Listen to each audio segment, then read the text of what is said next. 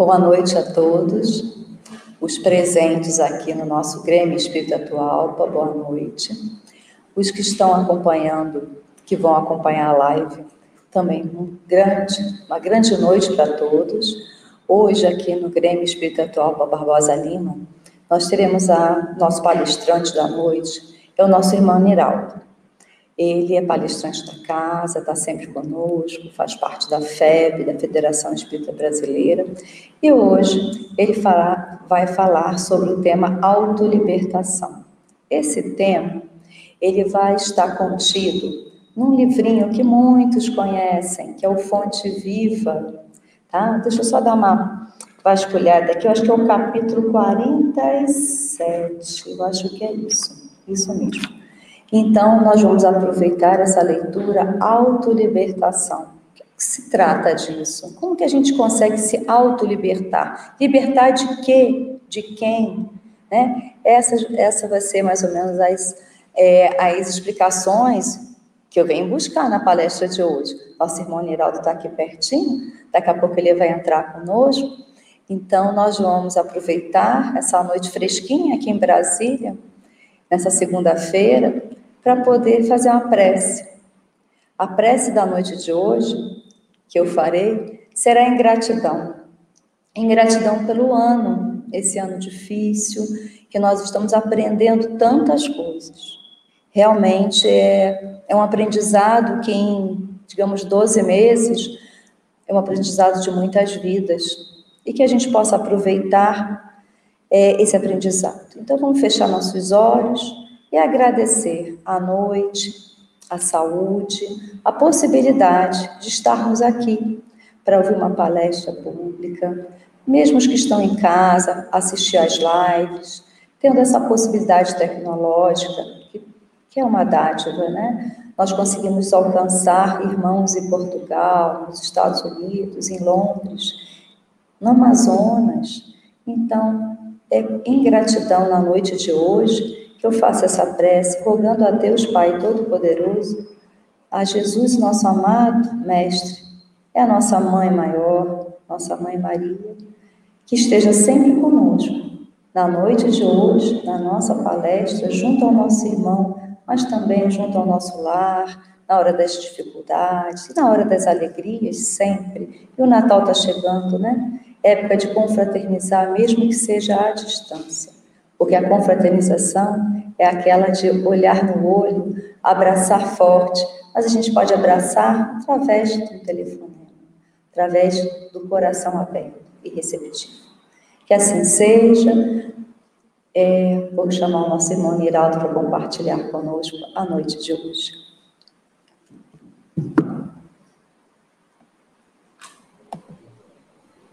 Boa noite, nosso irmão, tudo bem? Boa noite. Então, deixa eu desligar o meu microfone para não dar interferência. Então, a noite é sua. Esteja à vontade. Ok, obrigado. Boa palestra.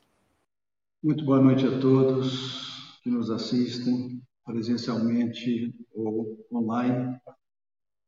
É uma alegria muito grande podermos estar aqui apresentando temas evangélicos, temas maravilhosos da doutrina espírita, essa doutrina de luz, de libertação, de consolação, que tanto nos ajuda no nosso cotidiano, na nossa modificação. Conforme já foi apresentado, o tema que nós hoje vamos abordar é a autolibertação. Entretanto, nós atribuímos um título a esse trabalho que é aprender a ser só. Então vamos lá. Certa feita, Jesus estava pregando no, no templo e uma questão foi levantada. Então Jesus disse: E conhecereis a verdade, e a verdade vos libertará.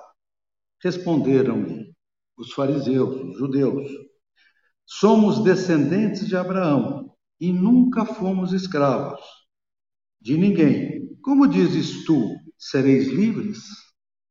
Isso está no Evangelho de João, capítulo 8, versículos 32 e 33. Aí, com base nisso, nós fazemos a seguinte consideração: se perguntarmos aqui a respeito da verdade, Jesus disse: Conhecereis a verdade. Mas a verdade é absoluta ou relativa?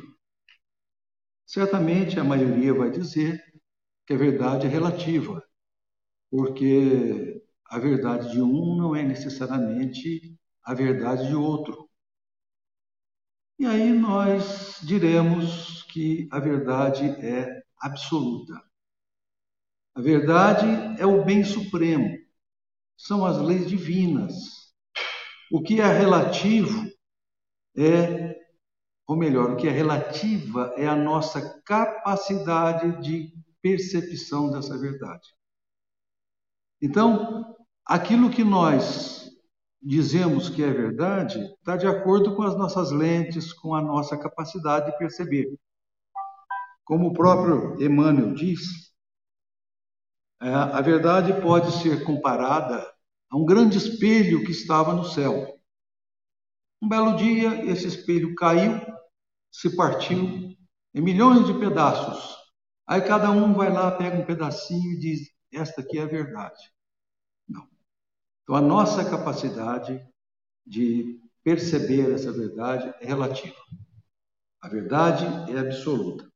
E à medida que nós vamos nos aproximando dessa verdade absoluta, pelo conhecimento das leis divinas, do bem supremo, nós vamos nos libertando. Por isso que Jesus diz: Conhecereis a verdade e ela vos libertará.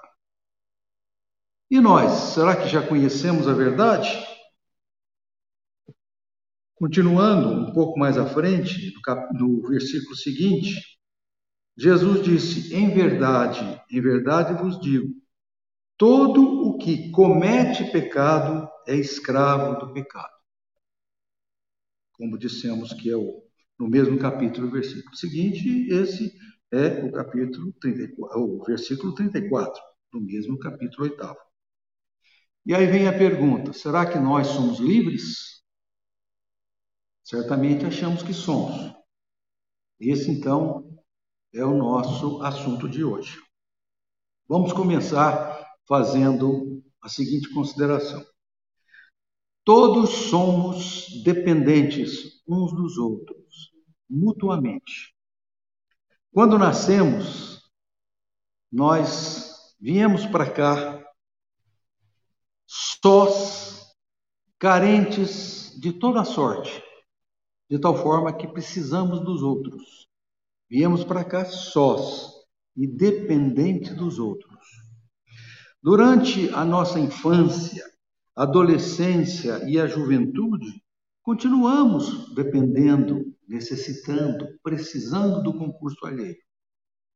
Sempre precisamos da orientação dos mais velhos. Quando adquirimos a nossa madureza, continuamos dependendo dos outros. Na aquisição de conhecimento, nós precisamos dos outros. Ah, mas eu é que estou aprendendo? Sim, mas para eu aprender, eu preciso dos recursos, eu preciso do livro, eu preciso dos professores. Então, sempre dependemos uns dos outros. Quem é que produz o próprio alimento? Há alguns aqui ali que produzem o alimento, mas produzir a roupa, os utensílios, os objetos todos de que precisamos, ninguém é capaz de produzir tudo. Então, nós, de fato, dependemos uns dos outros. E quando morremos, continuamos dependendo dos outros. Precisamos daqueles que cuidam do corpo, que providencia o sepultamento. Então, sempre precisamos uns dos outros. E da mesma forma que viemos para cá sem nada, sós, vamos voltar para a parte espiritual sem nada e também sós. Interessante que isso é um estímulo à solidariedade. Por quê?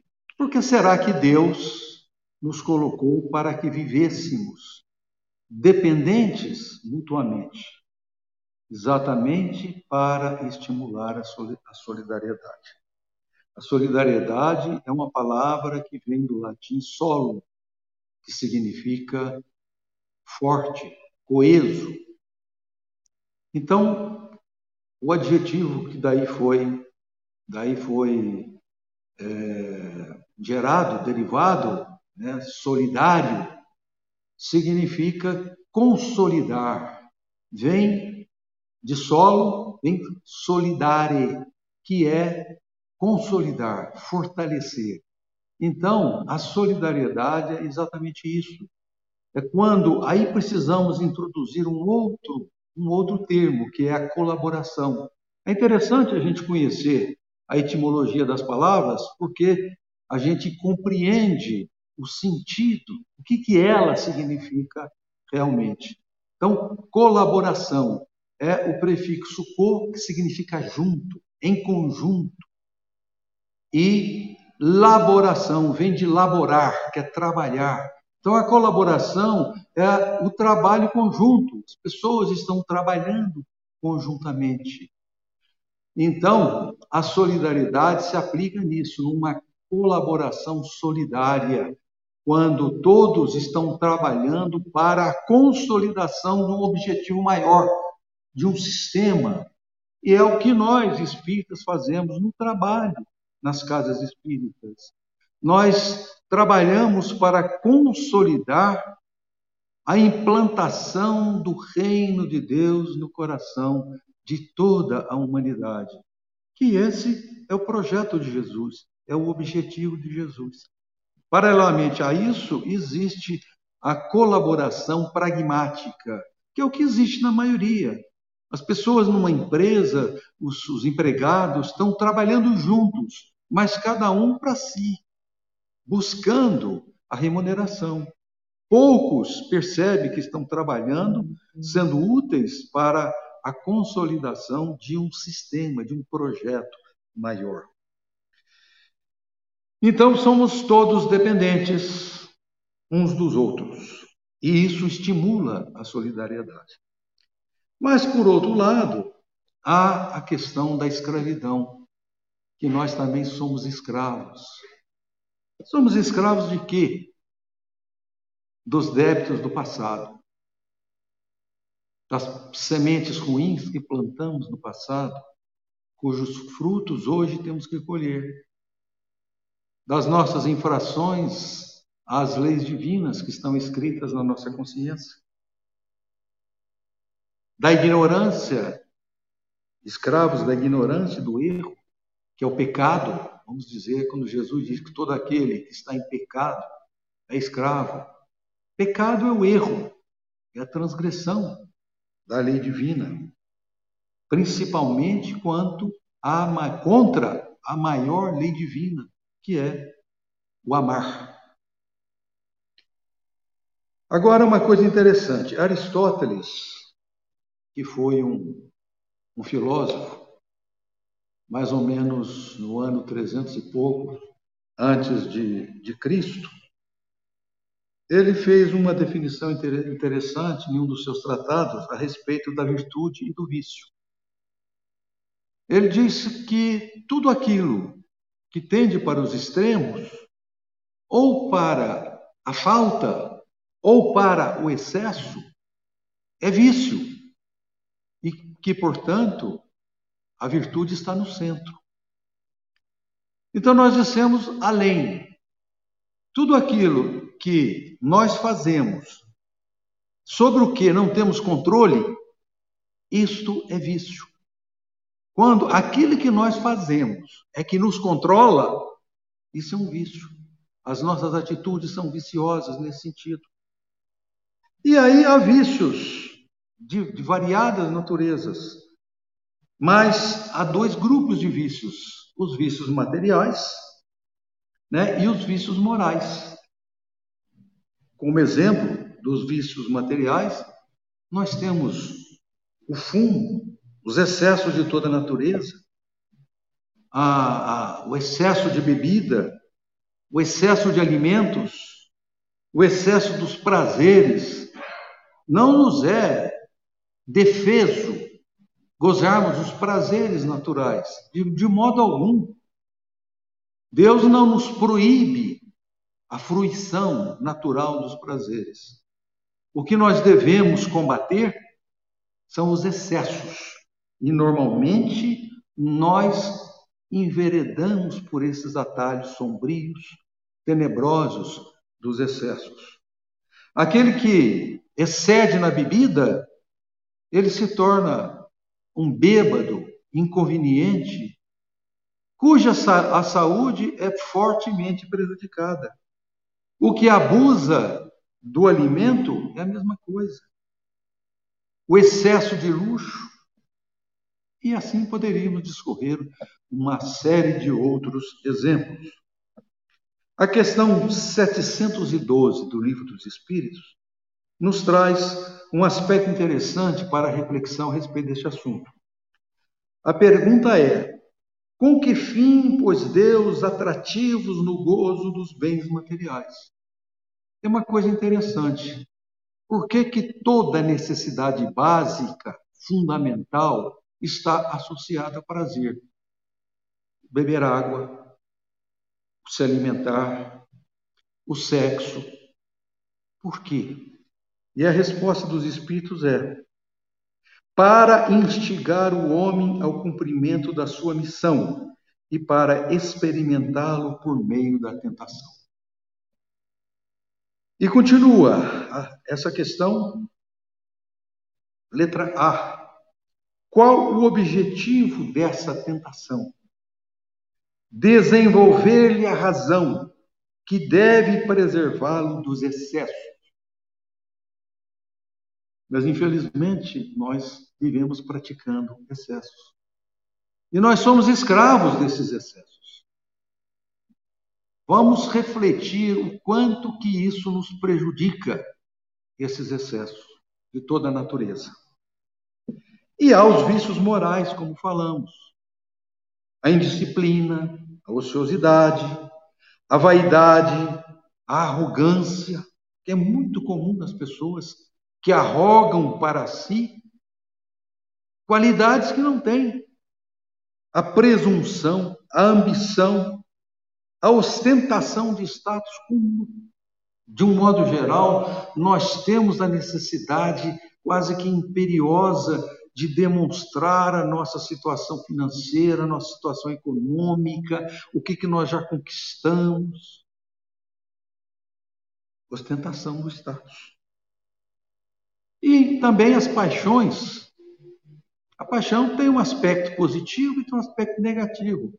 Aquele que é apaixonado por alguma coisa no sentido de ser útil para os outros, isso é nobre, é elogiável, mas a maioria das paixões são paixões que dominantes, que nos tornam cegos e que nos desviam do caminho do crescimento espiritual. Mas nós podemos compreender que no centro de tudo isso existem duas mazelas perigosíssimas do, do comportamento humano. Uma se chama egoísmo e outra se chama orgulho.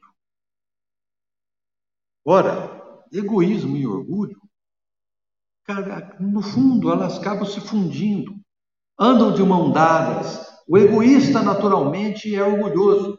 E o orgulhoso também é egoísta. Essa separação advém de sutilezas na manifestação. Mas a, o, o defeito, a falha, é a mesma. E no centro de tudo isso está o ego. Ora, egoísmo. O sufixo ismo significa sistema. Espiritismo, o sistema dos espíritos. Socialismo, o sistema do que é social. Cristianismo, o sistema cujo centro é o Cristo. Então, egoísmo é o sistema cujo centro é o ego. O ego está no centro de tudo. Então, nós precisamos abordar rapidamente essa questão do ego. O psiquiatra suíço Carl Gustav Jung, que faleceu em 1963, considerado o pai da psicologia analítica, ele propôs a estrutura da psique. E na estrutura da psique, é, didaticamente, vamos imaginar vários círculos concêntricos. O menor deles, o mais central, ele chama de self, que é o si mesmo, o eu profundo, ou para nós espíritas, a alma. Em volta dessa, de, desse self, desse eu profundo, existem outras camadas, que são o ânima e o ânimos, a sombra, os inconscientes, coletivo e individual, o ego e, finalmente, as personas. O ego, nós não vamos entrar em detalhes de tudo isso. O nosso foco aqui para esse propósito é o ego. O ego é a nossa consciência vigílica, aquilo que somos quando estamos despertos, quando estamos nos relacionando com os demais encarnados. Este é o ego. Aquele que diz eu quero, eu sou isso. E o eu profundo é a alma, como já dissemos. E esse ego, infelizmente, apesar de ser um anão, ele procura se travestir de gigante porque, na verdade, ele é frágil. Frágil, precisa de muletas, de sustentáculos, porque ele próprio não tem força. É por isso que tem essa enorme necessidade de afirmação. Precisa mostrar o que é, o que tem, a propriedade, as posses, tudo isso. Denota, essas coisas denotam a fragilidade do ego. Porque, na verdade, quem tem que crescer é o Cristo interno. Mais uma vez, o self, a alma. Esse tem que crescer e brilhar para atingir a plenitude. Foi isso que o Cristo nos, nos recomendou. Assim brilhe a vossa luz. Nós precisamos desenvolver esse Cristo interno, este ser imortal que existe. Esse é que precisa ser forte, não o ego. Porque o ego, ele é tirânico e escravizante. Numa das bem-aventuranças do famoso Sermão da Montanha, em que Jesus proferiu as inovidáveis palavras de vida eterna, ele disse: numa das bem-aventuranças. Bem-aventurados os puros de coração, porque verão a Deus. Nós precisamos compreender que tudo o que Jesus dizia não era nada inútil. As palavras todas, cada uma tinha um significado perfeito, exato. E aqui está o exemplo. Porque o indivíduo que é puro de coração é aquele que expungiu do seu íntimo o egoísmo, que é a impureza de coração, e o orgulho. E o ego, como já dissemos, ele é tiranizante e ele cria uma camada em volta do, do, do, do self, do Cristo interno, uma camada opaca, espessa, que impede que nós vejamos o Deus interior, o Deus imanente que há em nós, que é o Cristo interno, que é o self, o eu profundo. Então, se nós não conseguimos ver esse Deus que há em nós, como é que nós vamos ver o Deus transcendente, Criador de todas as coisas? Por isso que diz, Jesus disse: Bem-aventurados os puros de coração, porque eles verão o Deus interno, e daí, para ver o Deus cria, é, é, criador de tudo quanto há, é um passo. Porque quando nós descobrimos o Cristo interno e o ego se alinhar a ele, e nós realizarmos esse encontro íntimo, místico com o Cristo interno, certamente nós estaremos vendo a Deus. Agora, no processo evolutivo, esse alinhamento vai acontecendo. E à medida que o self, já definimos o que é self, à medida que o self se desenvolve, o ego diminui. Assim como João Batista, na presença de Jesus, disse: Importa que ele cresça e que eu diminua. Veja como que as coisas se encaixam de uma maneira tão perfeita, tão poética, tão bela.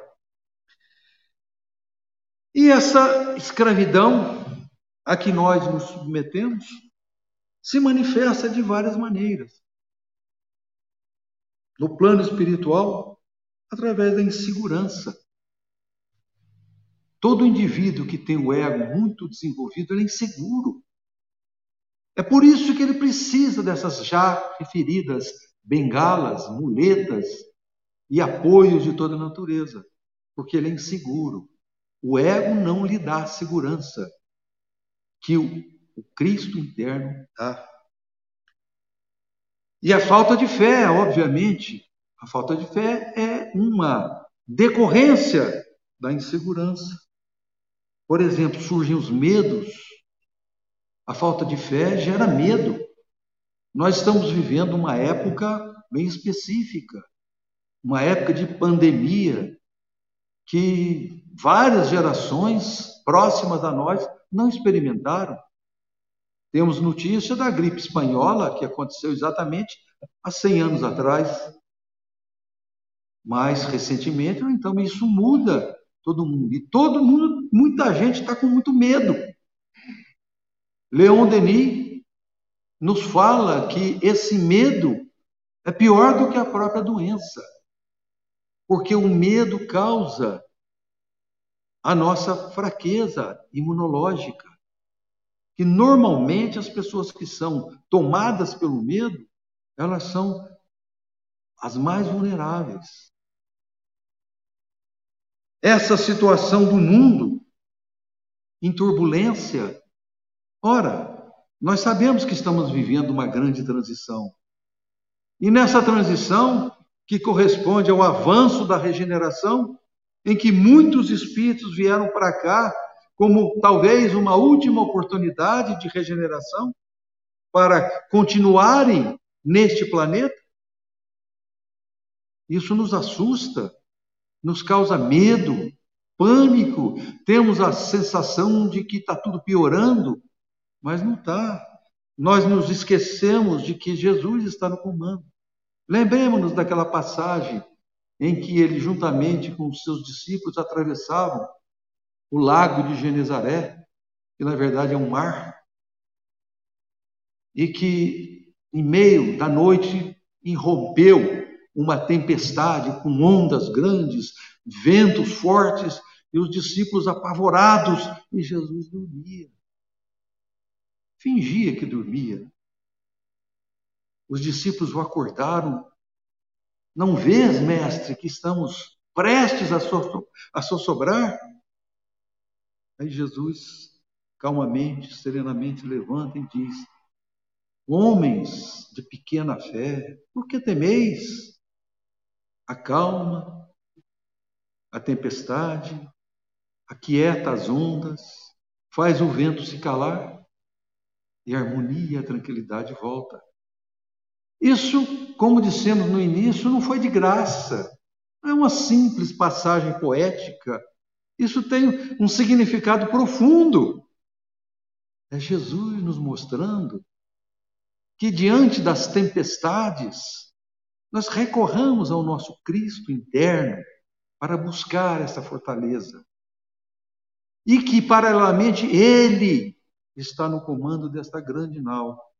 Então acalmemos os nossos corações, coloquemos as nossas emoções de forma a que se alinhem, se tranquilizem, que essas ondas, esse mar encapelado dessas emoções em desalinho, que se acalme, serenize. Então, essa falta de serenidade, ansiedade, o desespero, tudo isso são manifestações dessa escravidão a que nos submetemos. Uma outra coisa que nos chama atenção é a excessiva preocupação que nós temos com a nossa própria imagem perante os outros. É impressionante como que a opinião alheia a nosso respeito mexe conosco. E nós vivemos, por conta disso, tentando parecer aquilo que não somos. Meus irmãos e minhas irmãs, isso é vaidade, é orgulho.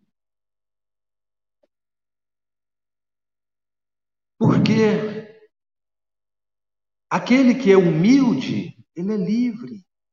Ele sabe que é um viajor, que está numa, numa viagem em direção ao progresso, e que naquele momento tem gente que já caminhou mais, tem gente que já caminhou menos, e que ele não deve se comparar com ninguém, a não ser com ele mesmo, o que, que ele era ontem e se hoje ele está melhor. Mas nós somos reféns, escravos desse orgulho. Nos preocupamos demais com aquilo que os demais pensam a nosso respeito. Também no plano espiritual, permanecemos jungidos a essa, a essa nossa escravidão e de uma forma muito mais intensa, porque lá nós não temos é, a matéria para aliviar, para amortecer, para filtrar essas coisas que reverberam na nossa consciência. Então, surgem igualmente os medos, os sentimentos de culpa, a angústia por aquelas pendências, por aquelas coisas que não que deixamos sem solução, não resolvidas. A saudade das coisas que tivemos e das pessoas a quem nos apegamos. O sentimento de autopiedade, ah, como eu sofro. O remorso. E assim muitas outras coisas. Por isso, irmãos e irmãs, devemos nos ocupar fortemente com o processo da autolibertação. E aí é o nosso benfeitor espiritual, autor desse livro, que nos dá algumas informações, alguns caminhos de como promover isso. Primeiramente, fazer o bem por si próprio e principalmente pelo próprio bem, pelo amor ao bem. E quando nós fazemos isso, nós estamos nos livrando, nos autolibertando, porque nós estamos focados no bem, não estamos preocupados com o que os outros vão pensar de nós, não estamos é, fazendo coisas esperando retribuição, remuneração. Nós estamos nos libertando dessas coisas e nos dedicando ao bem. Devemos ser humildes, procurar combater a, o orgulho diuturnamente, incansavelmente, porque a humildade engrandece. Olha que coisa interessante. A humildade faz com que o indivíduo se diminua em termos de ego, mas cresce o self, o eu profundo, a alma, o Cristo interno. Porque humildade se baseia em três pilares. O primeiro deles é a consciência da nossa pequenez perante o universo. Nós somos ínfimos comparados ao universo. O segundo pilar, a consciência da própria limitação. Quando nós sabemos o que nós somos, o que nós podemos fazer, o que nós efetivamente sabemos, aí nós somos humildes. Porque nós não vamos nos arvorar em ser, em parecer melhores do que somos. E o terceiro pilar é a submissão incondicional a Deus. Isto é humildade, queridos irmãos e queridas irmãs. Isto é humildade. A humildade não é subserviência, a gente querer agradar todo mundo, não. É isso. O que pode, pode, o que não pode, não pode. O que eu sei, eu sei, o que não sei, não sei. E por isso nós jamais deveremos pretender sermos referência para o que quer que seja. A referência é o Cristo. O modelo é o Cristo. Nós não podemos nos sentir referência, modelo para ninguém. Porque a nossa verdade, como já dissemos no início, é só nossa. Não tem que ser necessariamente do outro. Por isso, consequentemente, não devemos impor nada a ninguém. Porque a imposição afugenta a simpatia.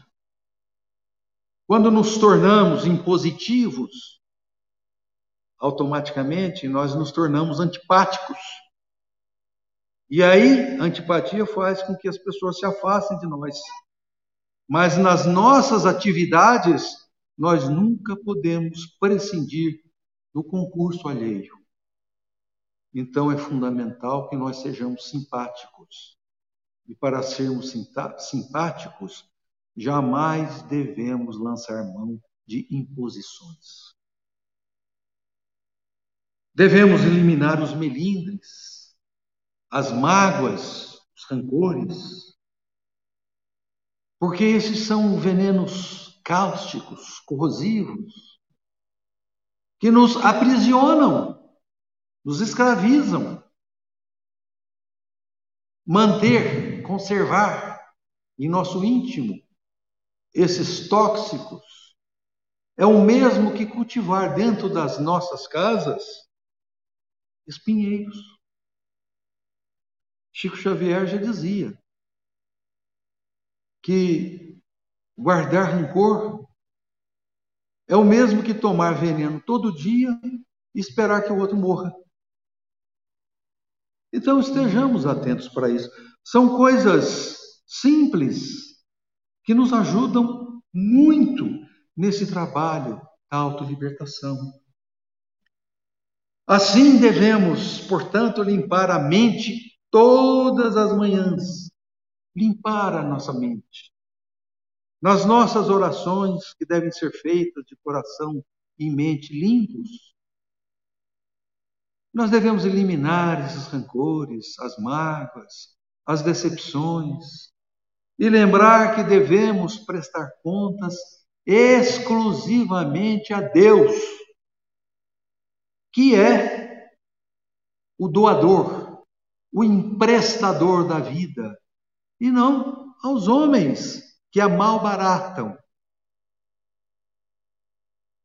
E assim, nesta linha de raciocínio, nós devemos aprender a ser sós.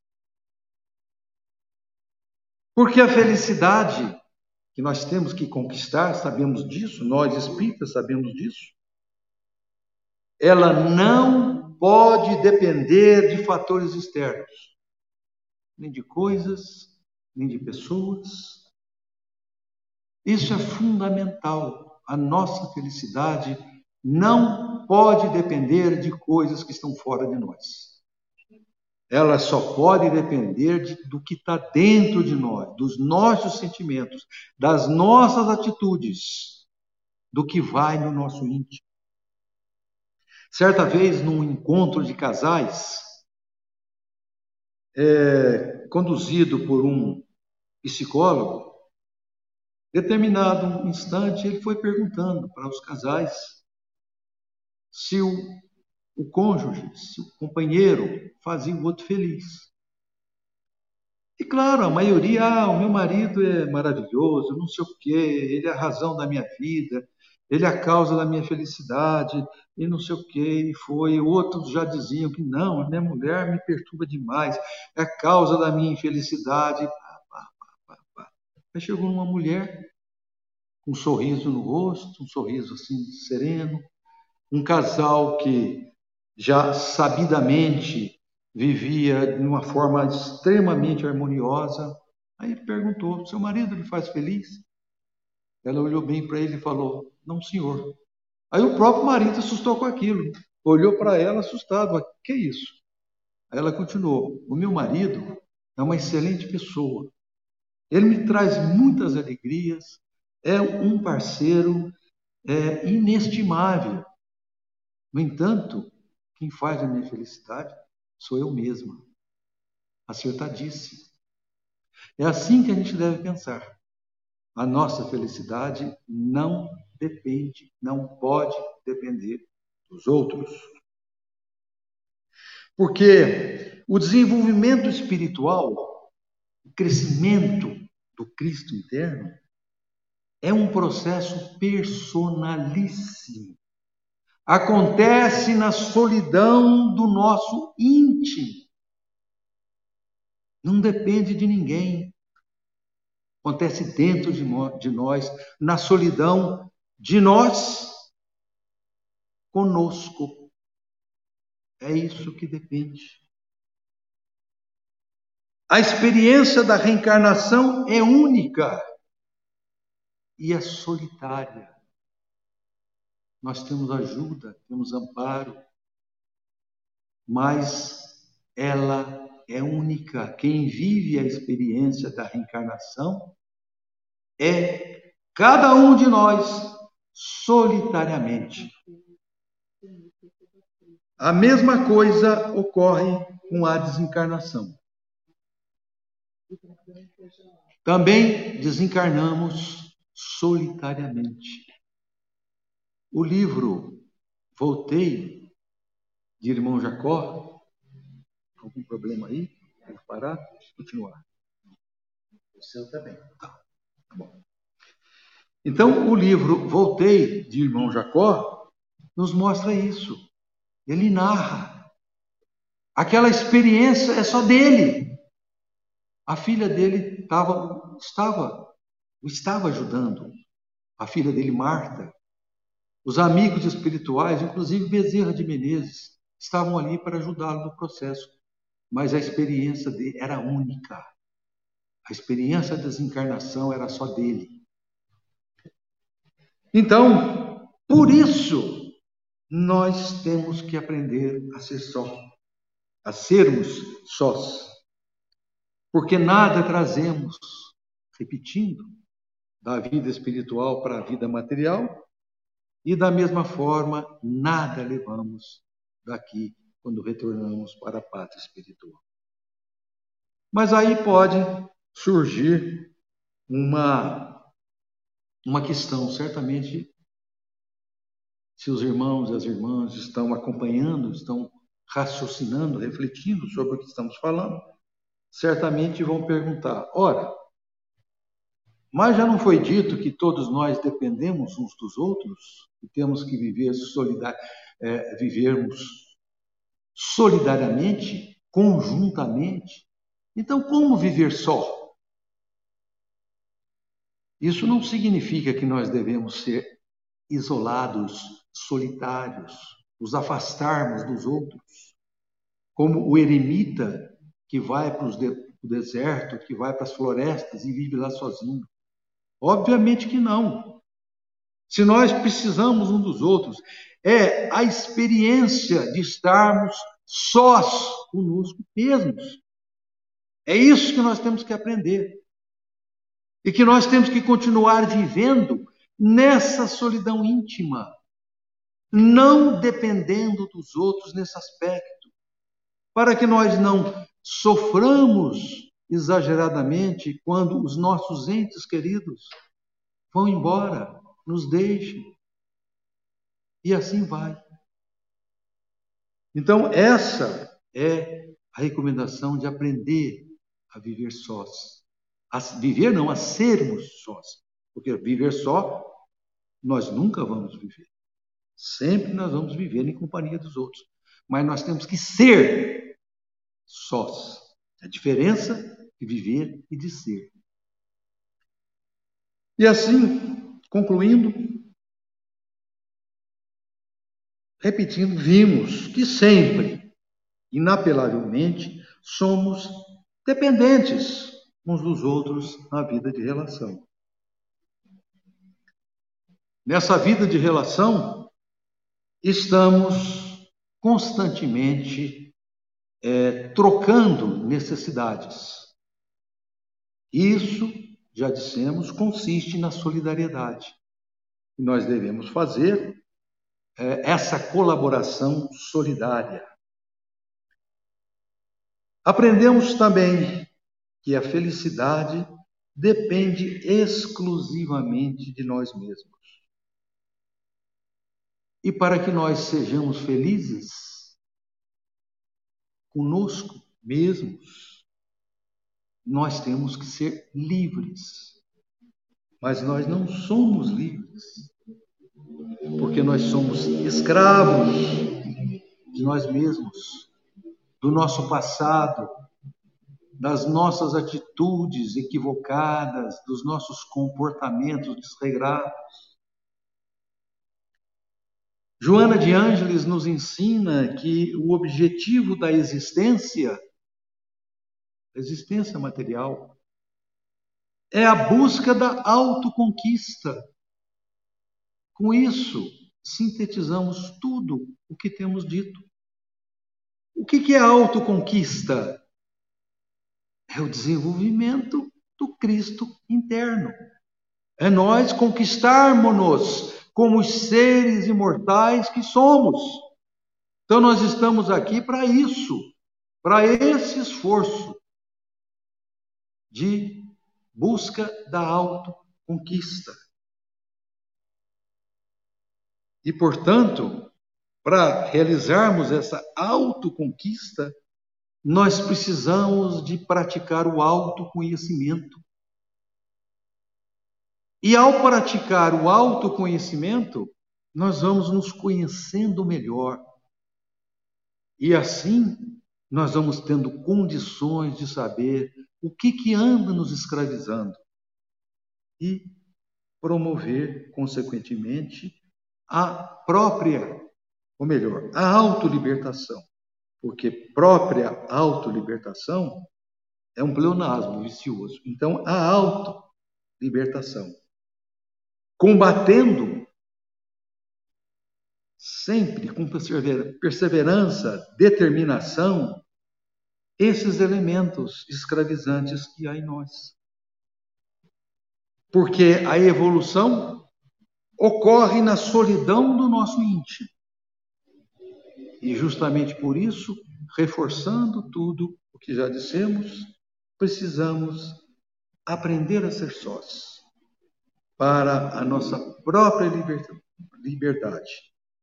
Porque quando viemos para cá, viemos sós, carentes de toda sorte, dependendo inteiramente do concurso alheio. Mas viemos sós. E quando voltarmos, embora também dependendo do concurso alheio, nós voltaremos sós, levando nada do que aqui conquistamos em termos materiais, mas tão somente aquilo que incorporamos ao nosso patrimônio espiritual, a saber, as virtudes. E com isso encerramos o nosso trabalho, pelo que agradecemos a atenção e pedimos a Jesus que continue a nos abençoar como tem abençoado. Muito obrigado. Niraldo. Niraldo, obrigada. Tá? É, espero que todos os ouvintes aqui conosco no salão tenham compartilhado esse momento de introspecção, né? Olhar para dentro, é, trazer as, os nossos medos mesmo, né? E, e é normal, ter medo faz parte do ser humano em desenvolvimento, em equilíbrio. A gente vai alcançar o equilíbrio, a evolução, esse autoconhecimento, essa autolibertação, quando a gente deixar os medos, as ansiedades, tudo isso, mas a gente tem que passar por isso. Então, na noite de hoje, nosso irmão trouxe essa reflexão do ser interno. E muito obrigada, Miguel, muito obrigada. Eu agradeço a presença é, que em outros momentos possamos estar juntos aqui nesse mesmo salão e em outro momento também, ele bem cheio, as pessoas assim, com aquele olhar brilhante, todo mundo querendo fazer perguntas ao final. A gente espera que realmente isso aconteça em breve. Nós estamos concluindo em breve. Meu, voltou. Tá, então já vou me despedindo do nosso irmão. Eu tenho agora as notícias é, da nossa casa. Miral, boa noite. Como vocês já acompanham é, as lives do Grêmio Espírito Atual, nós temos as cestas do coração. É, a gente pede essa ajuda externa para que a gente possa ajudar cada vez mais aqueles que batem a nossa porta. Então, eu vou botar o banner para todos verem, todos que estão na live, né? Todos verem, e aí tem todas as mensagens, tem, tem um endereço, tem um telefone. Só um minuto.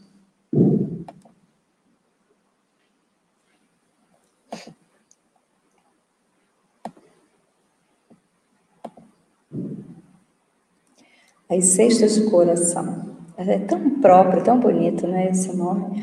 As cestas são de alimentos e também de material de limpeza, que nesse momento agora é muito necessário.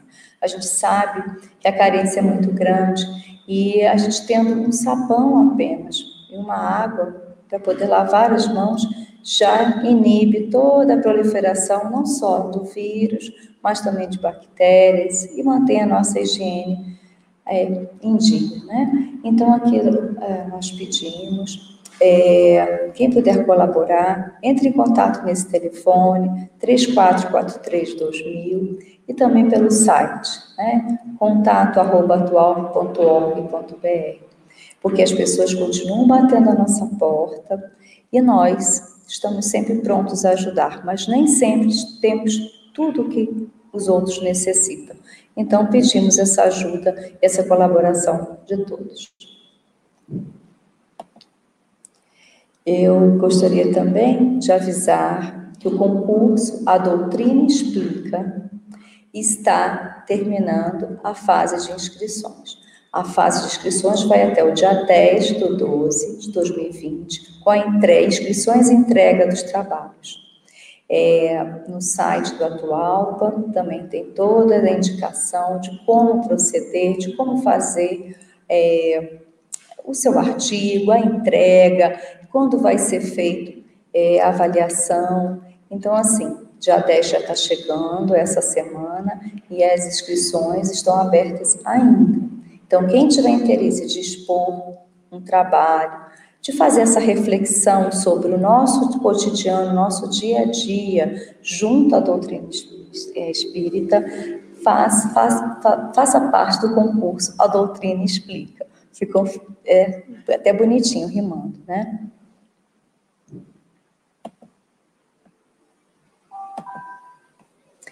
Então, eu aqui junto de vocês, nessa noite, Agradeço a participação dos nossos irmãos que vieram à nossa casa, dos que acessaram a nossa live, que participaram no chat, sempre agradecidos que estamos pela noite, pela saúde, de estarmos aqui, na Casa de Atual, em trabalho, porque muitos acham que a casa está fechada. Ela está fechada para alguns setores, tá? Mas, como já botei né, nas lives, é, às segundas e quintas-feiras, a partir das 20 horas, nós estamos abertos para receber um número restrito de pessoas, com toda a preocupação, é, tem o alquinho ali na entrada, não tem mais a distribuição efetiva né, dos, meus, dos nossos, nossos lembretes, é, em papel, os lembretes vão ser sempre via oral, ou mesmo nas lives. Então a preocupação é grande, mas que se vocês tiverem oportunidade de vir conosco, às segundas e quintas, às 20 horas, estaremos aqui junto com os nossos palestrantes para poder também é, dar aquele boa noite, dar aquele acolhimento. Então, na noite de hoje, eu me despeço, agradecendo a todos e esperamos vocês na quinta-feira.